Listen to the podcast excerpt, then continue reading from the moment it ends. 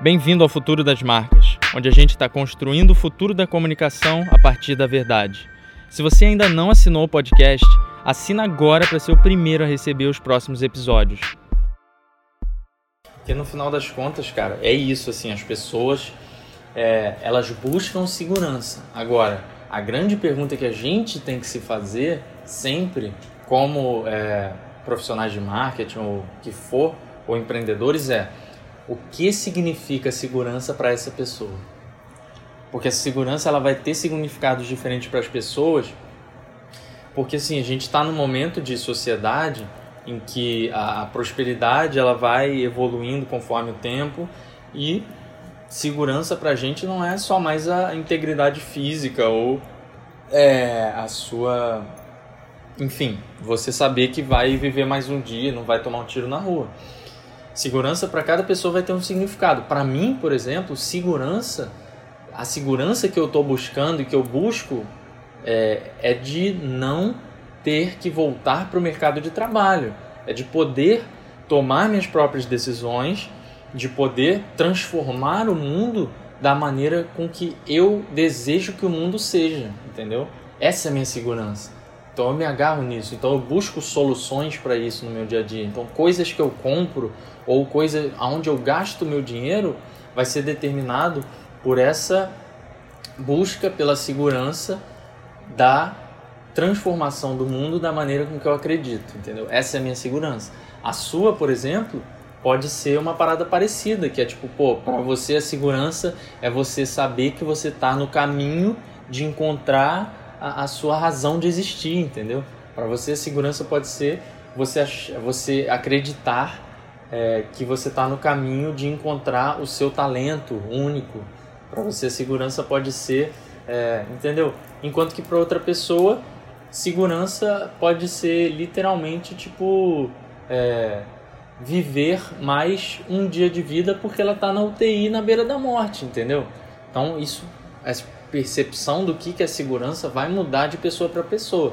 Mas eu acredito que o que todos buscam, no fundo, no fundo, é segurança sobre alguma questão, entendeu? É... E aí, é, no, no final das contas, tanto os produtos, quanto os serviços, quanto a experiência de marca é, em todos os pontos de contato devem é, minimizar, reduzir uma insegurança da pessoa, entendeu? Quer ver uma insegurança que as pessoas é, têm no momento que elas têm o primeiro contato com a Onda Skin? Será que isso é só mais uma agência, como todas as outras? Essa é uma insegurança. Porque a pessoa que chega até a gente, ela não quer mais uma agência. Ela não quer só mais uma agência que vai fazer o trabalho todo e vai fazer um trabalho mediano e tipo vai fazer um trabalho é, baseado na, na em reduzir os riscos e, e tal, e etc e tal, entendeu? Porque é, para o meu, pro meu cliente, para o meu público-alvo, reduzir os riscos não significa reduzir os riscos. Para o meu cliente, reduzir os riscos significa garantir que a empresa não vai morrer daqui a 5, 10 anos. E, e, ele, e ele sabe que para ele garantir que a empresa não vai morrer daqui a 5, 10 anos, ele tem que inovar. Então ele tem que arriscar de alguma forma. O que é muito contraintuitivo. Para ele, reduzir os riscos significa inovar, mas inovar com segurança, entendeu? Com a confiança, é, um parceiro de confiança que vá promover realmente a inovação necessária para a empresa se manter líder, se manter sustentável, se manter competitiva, entendeu? É isso. Então, assim, onde que a gente estava mesmo aqui? Cara, é, Teve uma dúvida. Uma parada, é uma dúvida, uma parada também que pode ser um insight tanto para mim quanto para você. Se a gente atua, se a gente atua, né, em cima da, das soluções da, da segurança. E aí a gente vê que tem esse investimento, que é necessário esse esforço, que é essa continuidade, que se, se a gente está dando esse valor, né, de tipo, cara, vem com a gente porque a gente vai dar o investimento que você precisa para dar continuidade de chegar nesse lugar que você quer. Mas para isso tem que ter identificação, as soluções elas, a gente tem que identificar primeiro as soluções, saber qual é a solução que a gente está aplicando em cima para conseguir dar essa continuidade. Então, tipo, é o que eu vejo assim, se você está querendo investir num cliente que você está oferecendo essa continuidade, você está oferecendo essa sustentabilidade, Uhum. a primeira coisa é descobrir o porquê, qual é a insegurança dele, né? Sim. Tipo, por, por que, que você tá vindo até a gente?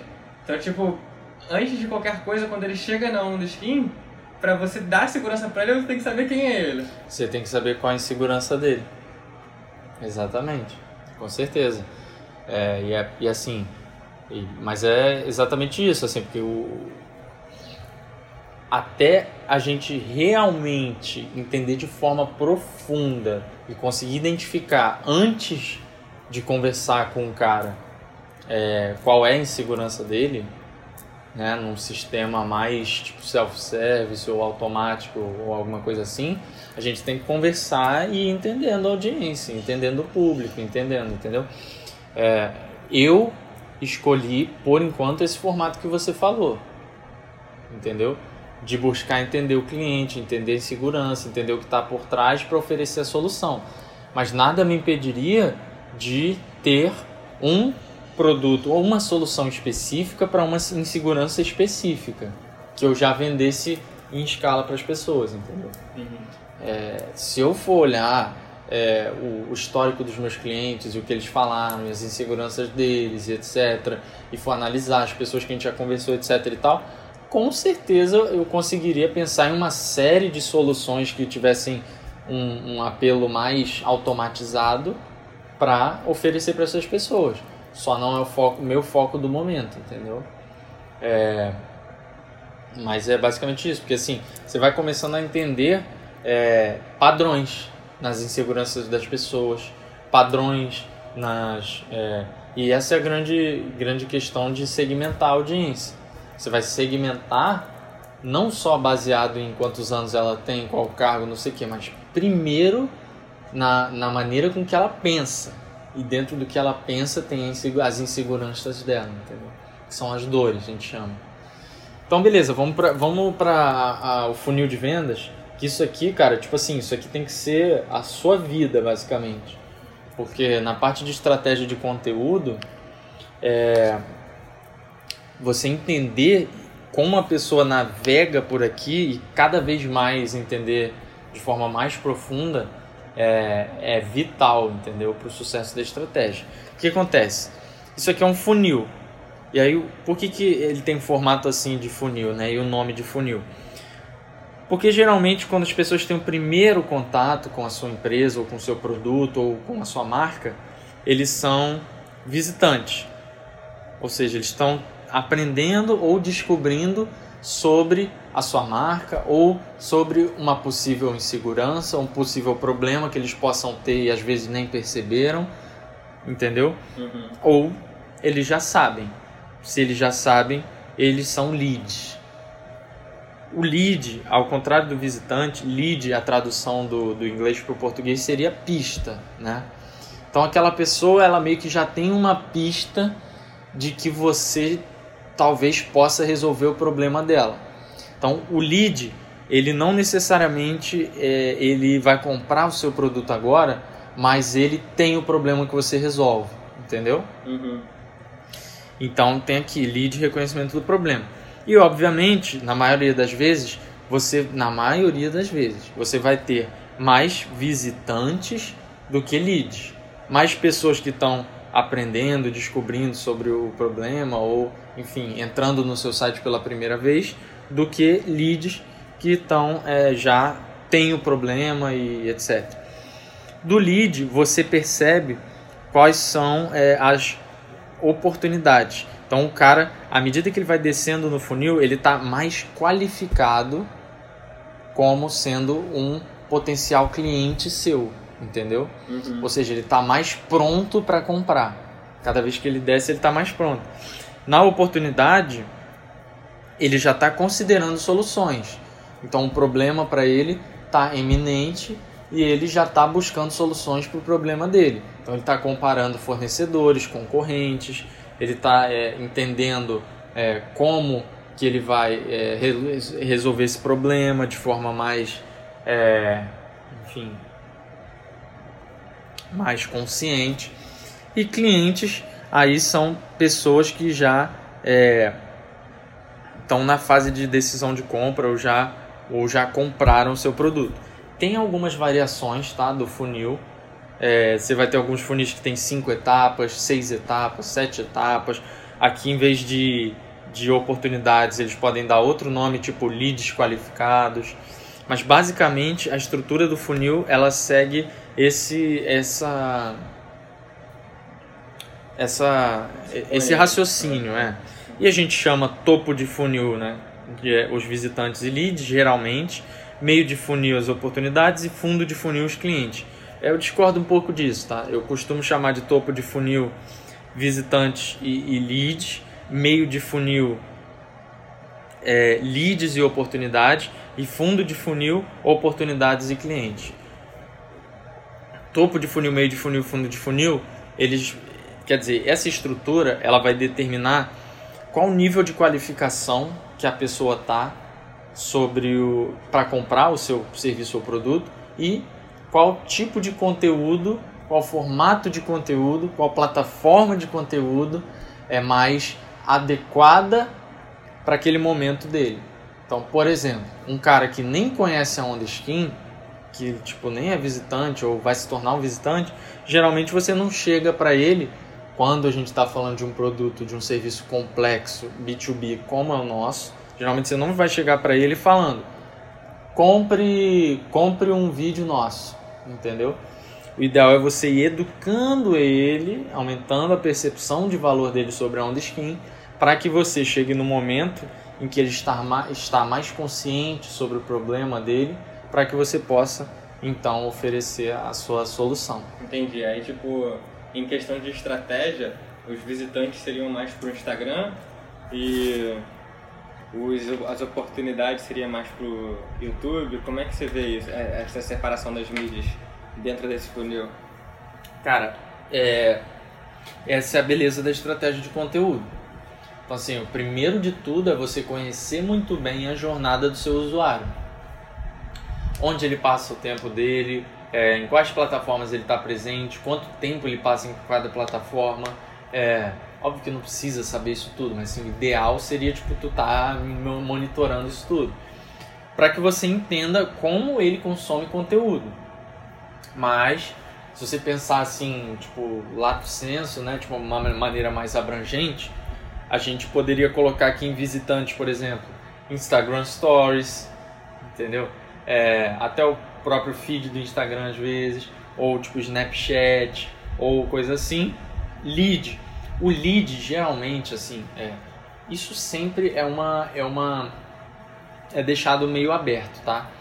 Mas lead dentro da indústria do marketing fica meio que acordado que a pessoa se torna de um visitante para um lead quando você é, quando ele passa a te seguir de alguma maneira. Uhum. Na verdade, com relação à indústria do marketing mesmo, do marketing de conteúdo, geralmente as pessoas passam a considerar uma, um visitante um lead quando ele fornece algum tipo de contato dele para você. Então, por exemplo, visitante. Isso aqui fica muito claro num site, tá? E geralmente eles sempre dão um exemplo do site, mas a nossa especialidade é fazer isso aqui com mídias sociais por diferentes canais. No site, a pessoa foi lá, pesquisou. Ah, como como é, desenhar uma. Não. Como desenhar uma estratégia de conteúdo nas mídias sociais. Aí ela pesquisou no Google. Aí lá no primeiro lugar está um texto no blog da Onda Skin. Como desenhar estratégia de conteúdo para mídias sociais. Aí ele, pô, maneiro, clicou. Ele caiu no site da Onda Skin, ele é um visitante, entendeu? Uhum. Aí ele tá lá, ele lê o texto todo. Beleza. Ele saiu, puf, saiu do site. Ele, ele virou lead? Não, ele é um visitante. Ele visitou, baseado num conteúdo que era tipo de a princípio de topo de funil e ele é só um visitante. Então ele só visitou o site por causa de um conteúdo e saiu. Agora, se ele visitar o site, aí lá embaixo, lá embaixo ou no meio da matéria tiver assim, ah, quer receber mais conteúdos como esse? Ou então baixe agora um e-book, é, os 10 maiores problemas ou os 10 maiores erros é, de estratégia de conteúdo pelo, por, pelos negócios brasileiros. A pessoa clica ali, ela vai para uma página que ela tem que botar o e-mail dela. Quando ela clica o, tipo, manda, é, tipo botou o e-mail, vai receber o e-book, sabe? Do que eu tô falando? Uhum. Ela virou lead. Porque ela demonstrou tamanho interesse no conteúdo que ela se dispôs a dar uma informação que teoricamente é confidencial sobre ela. Então ela está dizendo assim: pode pegar meu e-mail e me mandar mais coisas porque eu estou afim de saber. Ou seja, eu tenho esse problema. Entendeu? Isso é um lead. Essa oportunidade aqui eu chamo de lead qualificado, tá? Porque que a gente pode chamar de oportunidade. Que é o cara que está considerando comprar sua solução, tá? E aqui dentro de leads a gente pode desmembrar em vários níveis de qualificação, entendeu? Tipo, ah, esse aqui é um, é, tipo, é um lead, é, lead A, ou lead B, ou lead C, entendeu? A gente que define essas porras, entendeu? É, tipo, ah, sei lá, o lead, o lead C é o cara que não tem, por exemplo, é, a, aí isso vai ser determinado dentro do público-alvo também. Mas ah, o lead C, ele não tem o orçamento para o produto X de referência, é, mas ele se interessa muito pelo conteúdo nosso XYZ e potencialmente e ele tem esse problema. Potencialmente ele compraria uma solução mais barata nossa. Ah, o lead B ele é tipo nível de gerente, ele tem um orçamento XYZ e pode comprar isso ou aquilo. E o lead A é tipo ó, o diretor, ele tem um orçamento muito alto e tal. Então você qualifica os leads, entendeu? Baseado na. É, na qualificação deles. Então, se eles estão mais qualificados, quer dizer que eles estão mais próximos do seu público-alvo, que eles estão mais próximos do seu comprador, que eles estão mais próximos do que for. Aí nas oportunidades é tipo já um lead que está ainda mais qualificado. Então, como eu falei, quanto mais o cara vai descendo, mais qualificado ele tá para comprar a nossa solução. Só que e aí aqui tem cliente, que é tipo decisão de compra. O cara já tá tipo assim, pesquisando no Google é, Nike ou Adidas, entendeu? Tênis Nike XYZ ou tênis Adidas não sei o que. E aí tipo, às vezes pode fazer a diferença bem ali, aparecer um anúncio para ele do tênis Nike em promoção, por exemplo, e ele, porra, vou comprar, entendeu? Mas se aparecer o tênis Nike em promoção lá para o visitante que estiver pesquisando sobre, é, é, sei lá, como jogar futebol, pode não fazer porra de diferença nenhuma, entendeu? Então, você vai ter diferentes conteúdos pensados para diferentes etapas do funil porque você está resolvendo problemas diferentes de pessoas que, que têm mais consciência do problema dela ou menos consciência do problema dela e você está é, num momento diferente do cara em termos de, de, de, de formato de conteúdo também. Porque você vai concordar comigo que um cara que quer saber de repente é, é, como jogar futebol ele não vai querer assistir um vídeo, tipo um filme de duas horas sobre como jogar futebol. Às vezes o cara quer ver um vídeo de um minuto, o cara quer ver um vídeo de cinco minutos, o cara quer ver. Então é fundamental, dentro de estratégia de conteúdo, a gente conseguir mapear a experiência da audiência. Que isso aqui em marketing de conteúdo eu chamo de experiência da audiência, entendeu? Que é como a audiência Audiência é qualquer pessoa que. É o conjunto de pessoas que consumem, consomem conteúdo. Então, como a audiência se comporta no ambiente digital.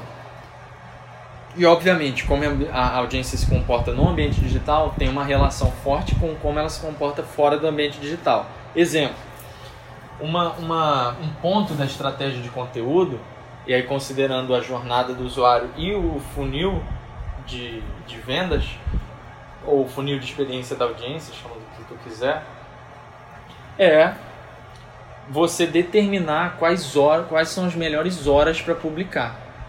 Isso já é um aspecto tático barra operacional da estratégia de conteúdo, tá? Eu nem falei dos aspectos estratégicos realmente.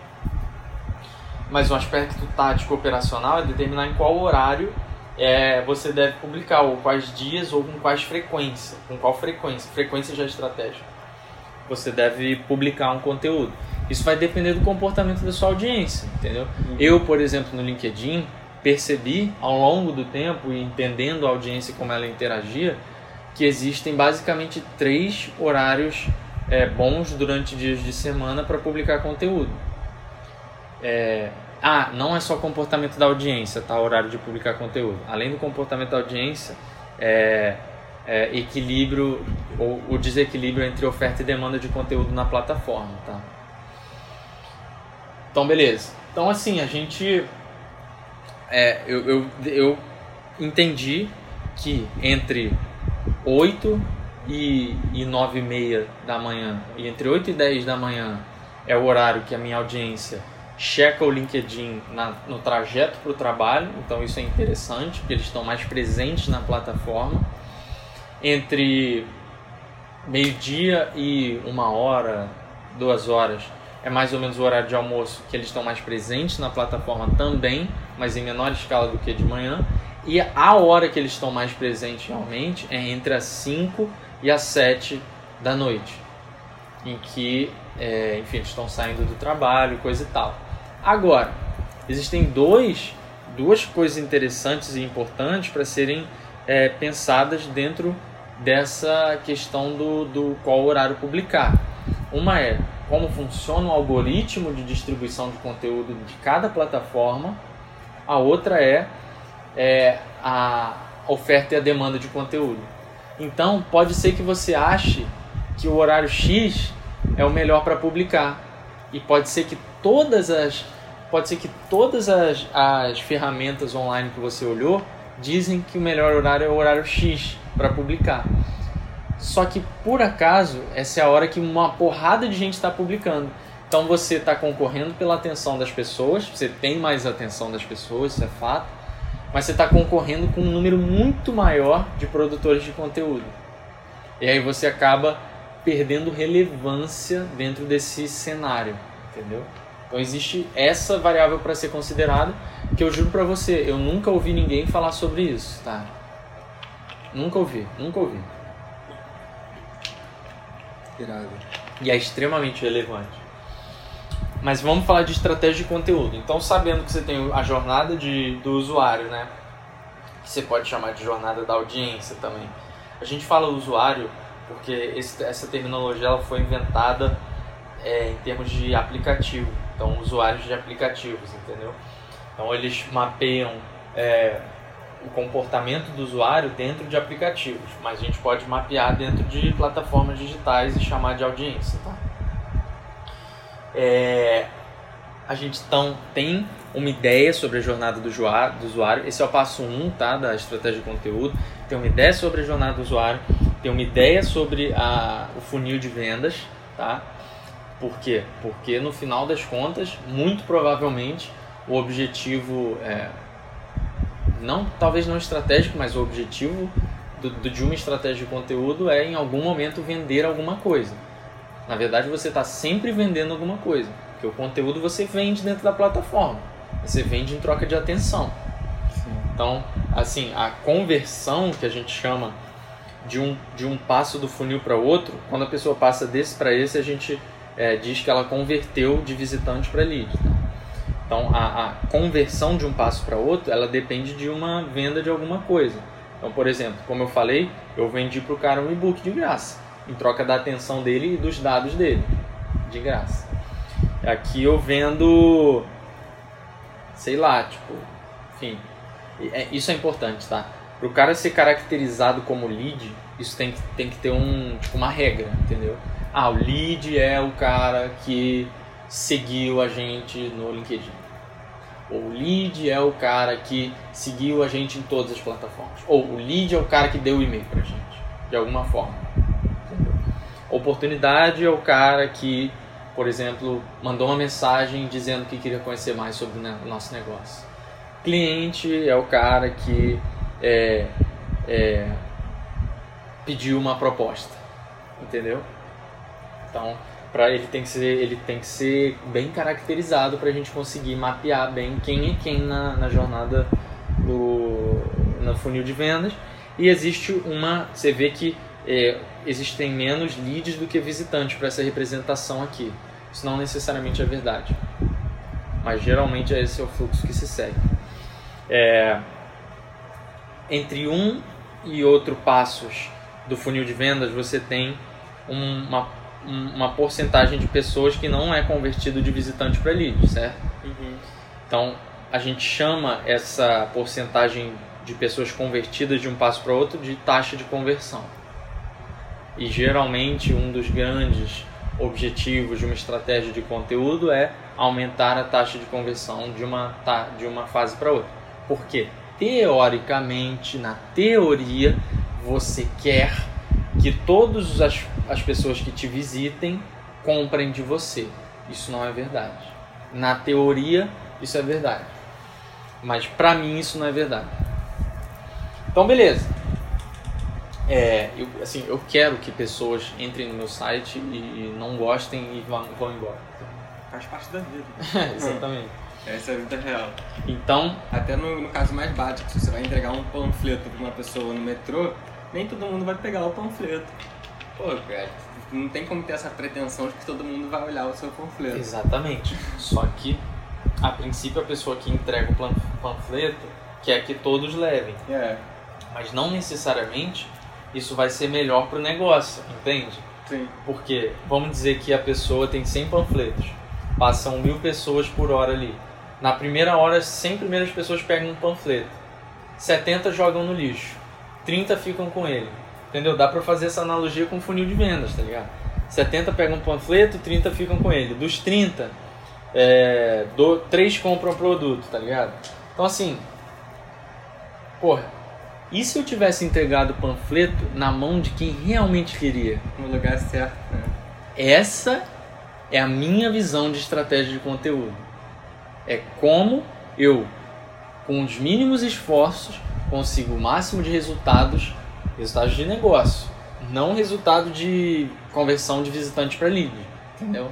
Resultado de negócio, com o mínimo esforço possível, que não quer dizer mínimo de tempo possível, porque geralmente os objetivos de negócios de marcas é, que querem ser relevantes daqui a 5, 10 anos é ser relevante daqui a 5, 10 anos. Então, assim, é, você, não, não significa que você vender muito hoje você vai ser relevante daqui a um ano, entendeu? Então, para mim, uma, um objetivo de negócio é justamente esse que eu te botei, de tipo, ter cada vez mais pessoas interessadas, é, alinhadas com as minhas crenças, com meus valores é, e tal, pessoas no nível do why e pessoas no nível do how. E ter pessoas no nível do what também, porque esses vão ser responsáveis pelo, pelo tipo, fluxo de caixa da empresa e comprar as paradas, entendeu? Então, assim, é, eu, tô, eu tô mais preocupado, por exemplo, em gerar lead e oportunidade do que visitante. Para mim, se gerar 100 lead, mil leads e, e tiver tipo 100 visitantes, estou pouco me fudendo, entendeu? Na verdade, não. Porque tem uma questão do alcance do conteúdo também. Mas você entendeu a, a a dinâmica, né? Estratégia de conteúdo é pensar em como atingir os objetivos de negócio através do conteúdo digital.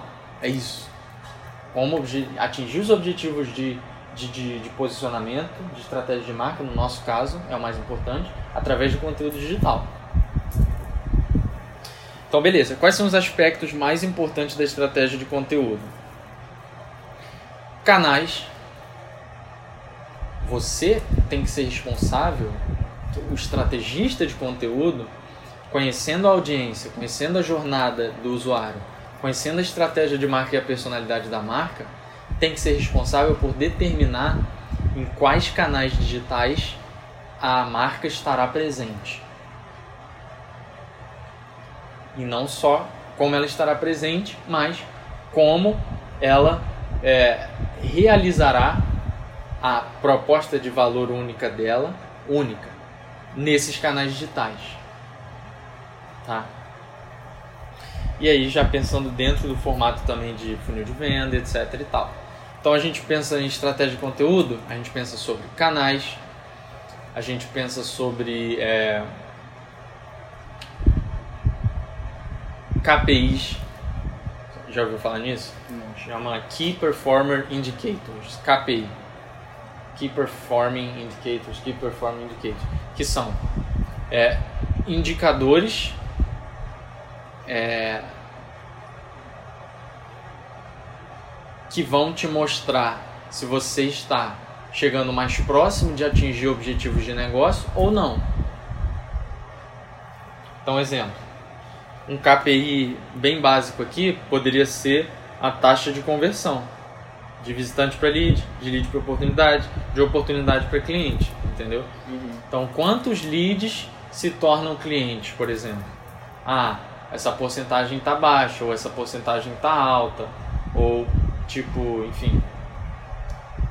É, outro KPI, isso são só exemplos. Outro KPI pode ser justamente é, leads qualificados na base.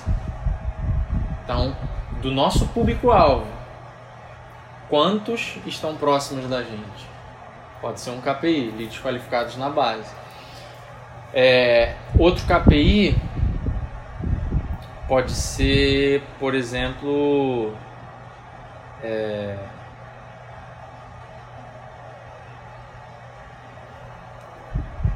alcance de audiência qualificada, por exemplo.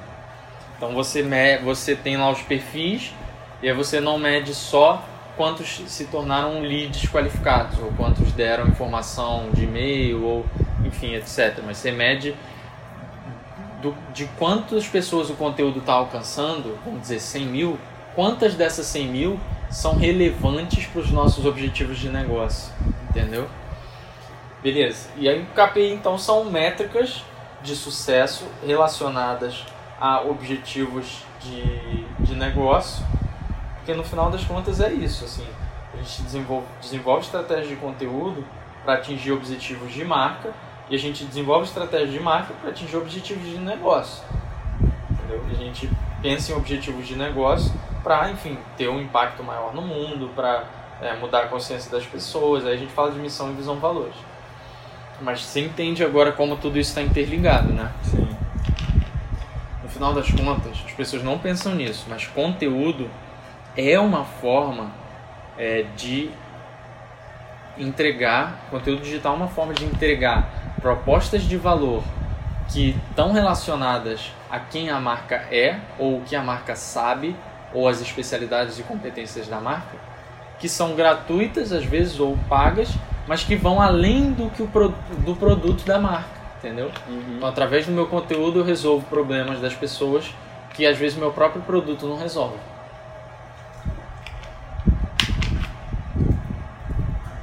Então, estratégia de conteúdo, a gente tem KPIs, a gente tem canais, a gente tem personalidade e tom de voz, o tom de voz, é... tá anotando, né? Personalidade e tom de voz, que o tom de voz é isso, é assim, o que, que, como a marca quer ser representada, é, como como é a voz da marca que representa a estratégia da marca, ou seja, quem a marca é. Então, exemplo, Nubank, ou não, sei lá. Exemplo, Itaú. O Itaú tem passado por uma reformulação muito grande ao longo dos últimos anos, de um tom de voz mais é, formal para um tom de voz mais, na verdade, linguagem, que é o próximo. Além do tom de voz, tem a linguagem. De uma linguagem mais formal para uma linguagem mais informal. Então, dentro de personalidade tem tom de voz, linguagem. É... Aí tem a, a, a linguagem verbal e a linguagem visual, tá?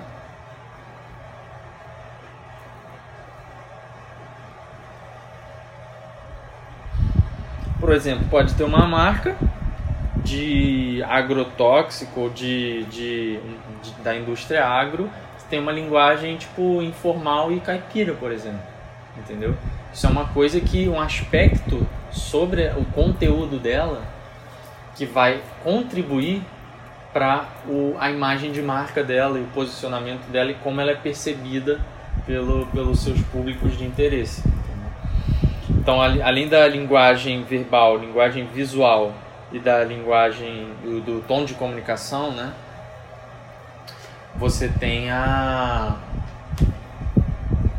os grandes temas de conteúdo. Então, eu chamo de temas gerais de conteúdo.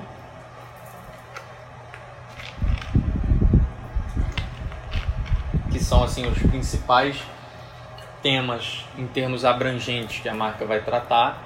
Então, sei lá, pensa em Itaú, por exemplo. Ah, educação financeira, é, é, fala de, tipo, sei lá, é,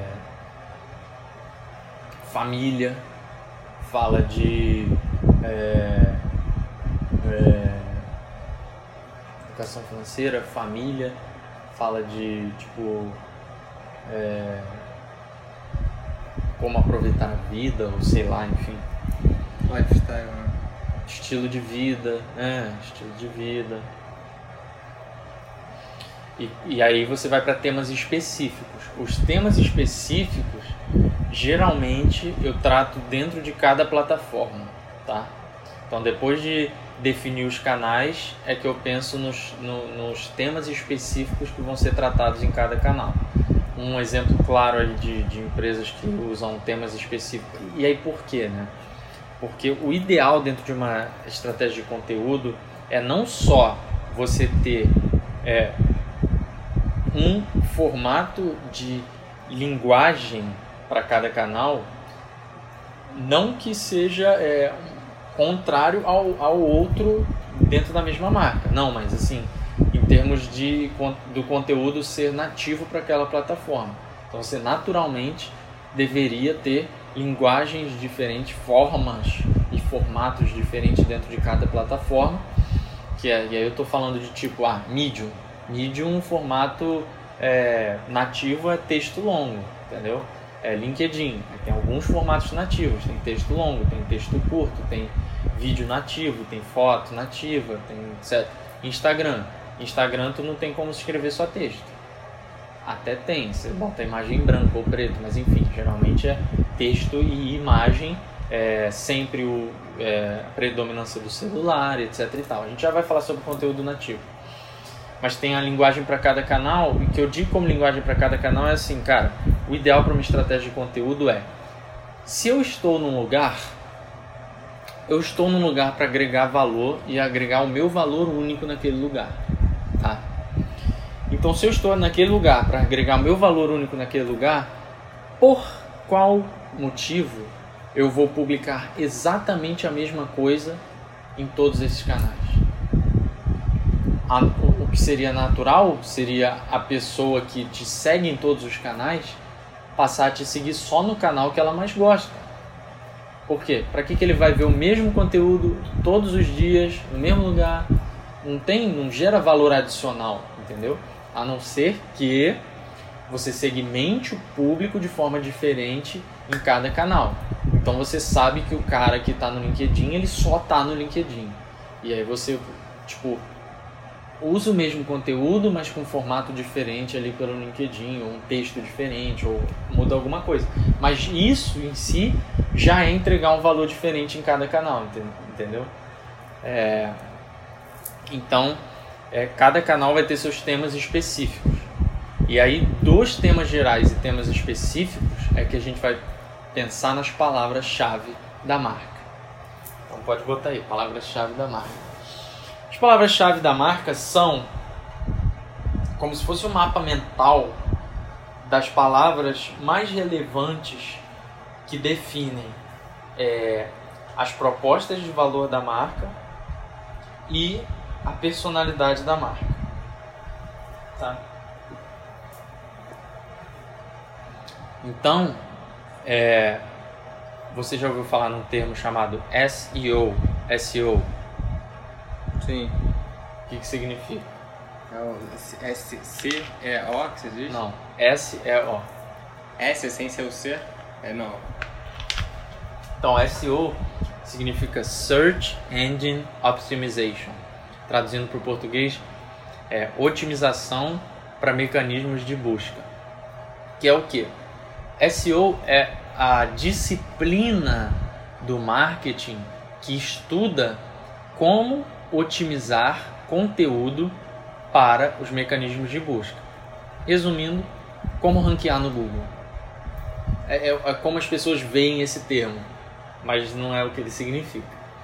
É, a importância das palavras-chave é de você ter consistência na sua comunicação, tá? Não estou falando só de você usar só essas palavras, mas você ter uma consistência na sua comunicação e ser reconhecido, ter sua marca reconhecida por certas palavras.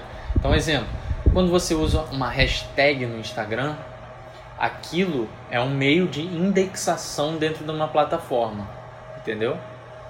Então a pessoa clica naquela hashtag, ela, ela consegue ter acesso a todos os conteúdos que foram indexados por aquele comando. Que aquilo é quase uma. como se fosse programação, tá ligado? Uhum. Então o algoritmo da plataforma indexa tudo ali. Com o Google é a mesma coisa.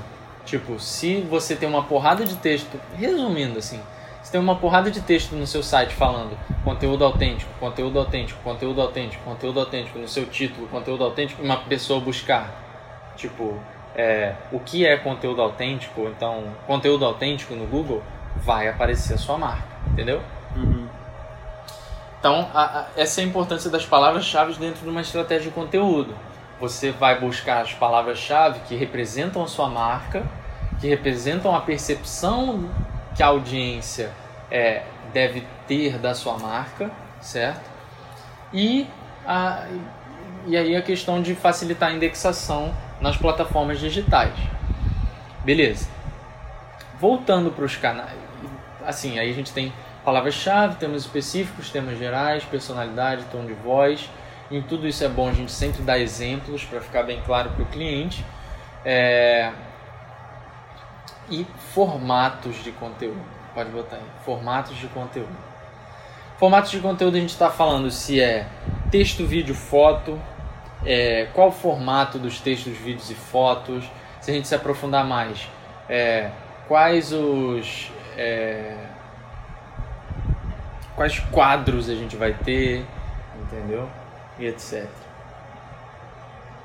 Então tem formato de conteúdo, linguagem, é, tal, não sei o que.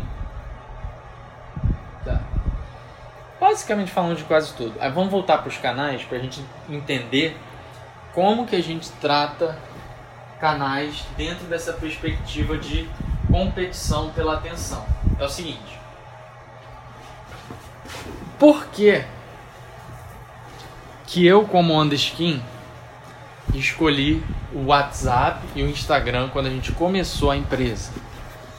Primeiro porque eu fiz uma pesquisa de mercado com entre 20 e 50 pessoas e percebi que YouTube, é, não, primeiro WhatsApp, segundo Instagram e terceiro YouTube eram os mais usados pelos skimboarders brasileiros.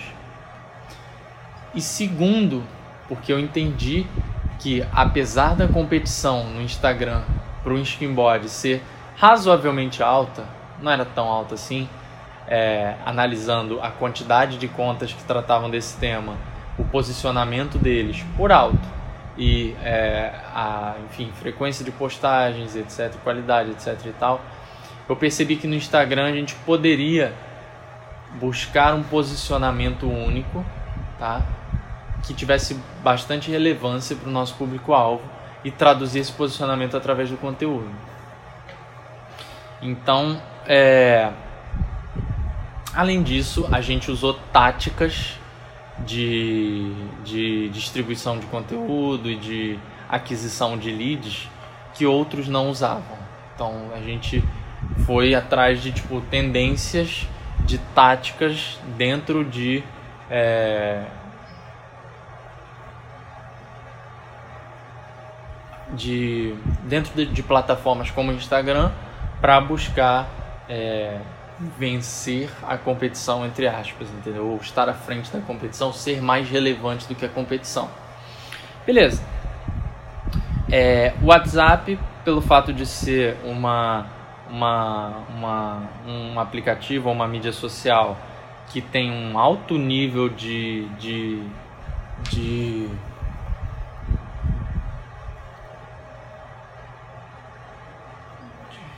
um alto nível de,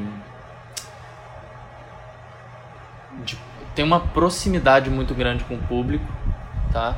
Ele promove isso, uma proximidade muito grande que queria me permitir ter um aprendizado muito mais rápido sobre o público de uma maneira geral, tá? E respostas de uma forma mais rápida. É, e realmente não tinham tantos grupos extremamente relevantes a nível nacional, que foi que a gente criou.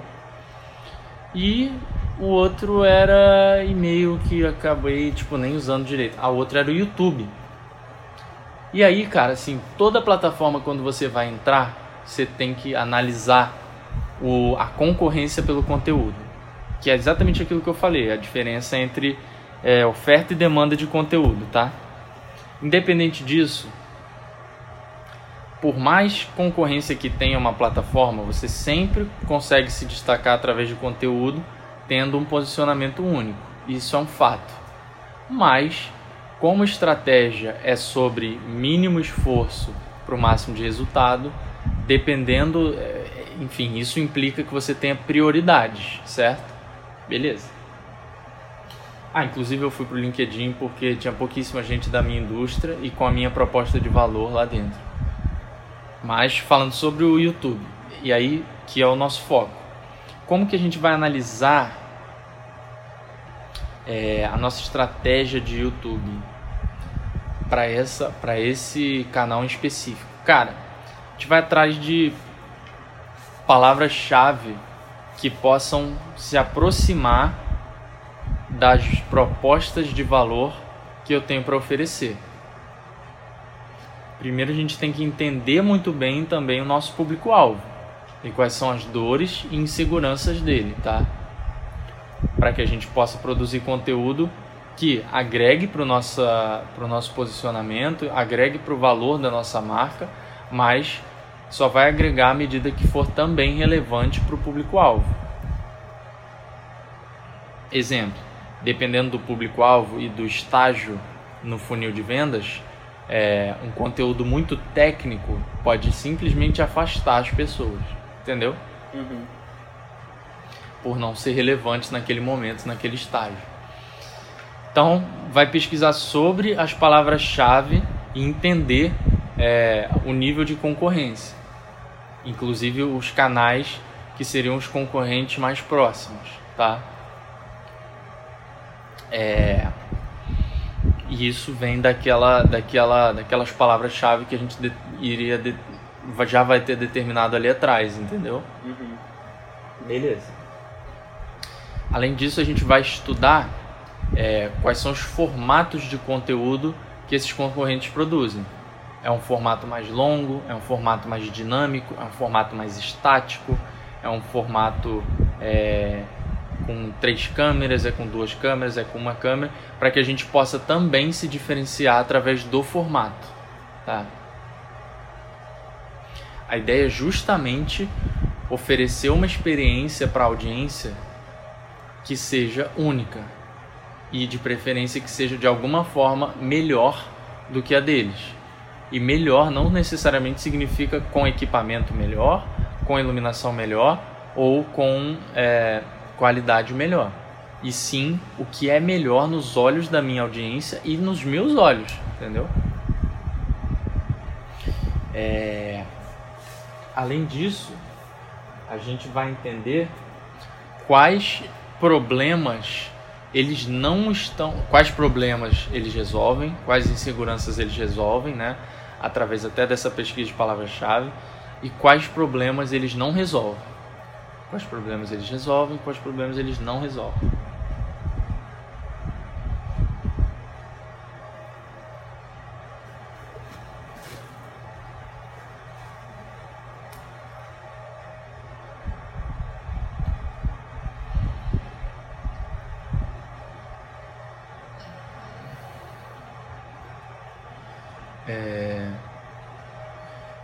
Aí, o ideal seria fazer isso para todos os canais de digitais, mas é, assim, pra gente agora a gente vai focar no YouTube, tá? E mais assim, mais pra frente a gente vai começar a entender é, isso para outros canais também, para buscar um posicionamento único.